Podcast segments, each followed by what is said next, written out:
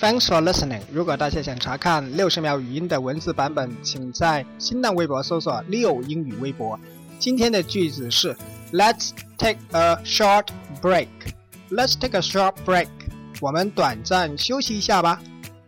这里的 take a break 是指短暂休息。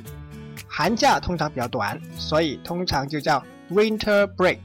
在美国呢，休息多长的时间是用 take 这个单词，而分钟是可以省略的。比如说休息五分钟，就可以直接说 Let's take five。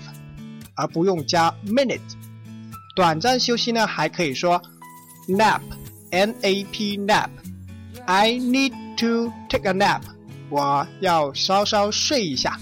比较长的假期呢，通常叫 vacation，比如说 summer vacation。今天回复 break 这个单词，看文章。